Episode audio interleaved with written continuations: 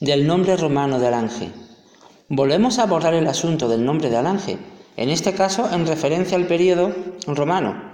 No sabemos cuál fue el nombre de ciencia cierta, pero hay algunos indicios que nos permiten plantear una hipótesis. Durante mucho tiempo se pensó que el nombre romano debía ser Castrum Colubre. Algunos historiadores pensaron que el nombre de época romana no sería más que el de época musulmana, pero en la lengua de los romanos, el latín. Esto es totalmente erróneo. En primer lugar, debemos tener en cuenta que aquellas poblaciones en las que en época romana funcionaban como balnearios o lugares de curación por el uso de las aguas, se denominaban con la palabra aquae. Esta palabra hacía referencia a un lugar de aguas y además se contemplaba con un segundo nombre que hacía mención a alguna característica del lugar, divinidad, etc. Podemos encontrar numerosos ejemplos en la geografía española. Aquae Quelquenae, baños de Bande, Aquae Quintiae, baños de Guntín, Aquae Originis, baños del río Caldo, etc.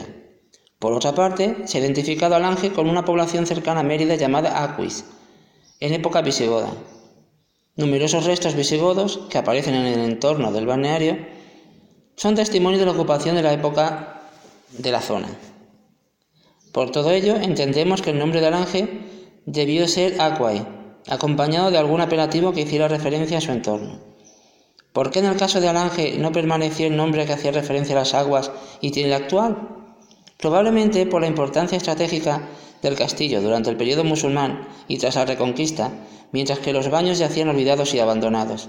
Todo ello hizo que el nombre relacionado con el agua cayera en un total olvido y prevaleciera el nombre de la fortaleza.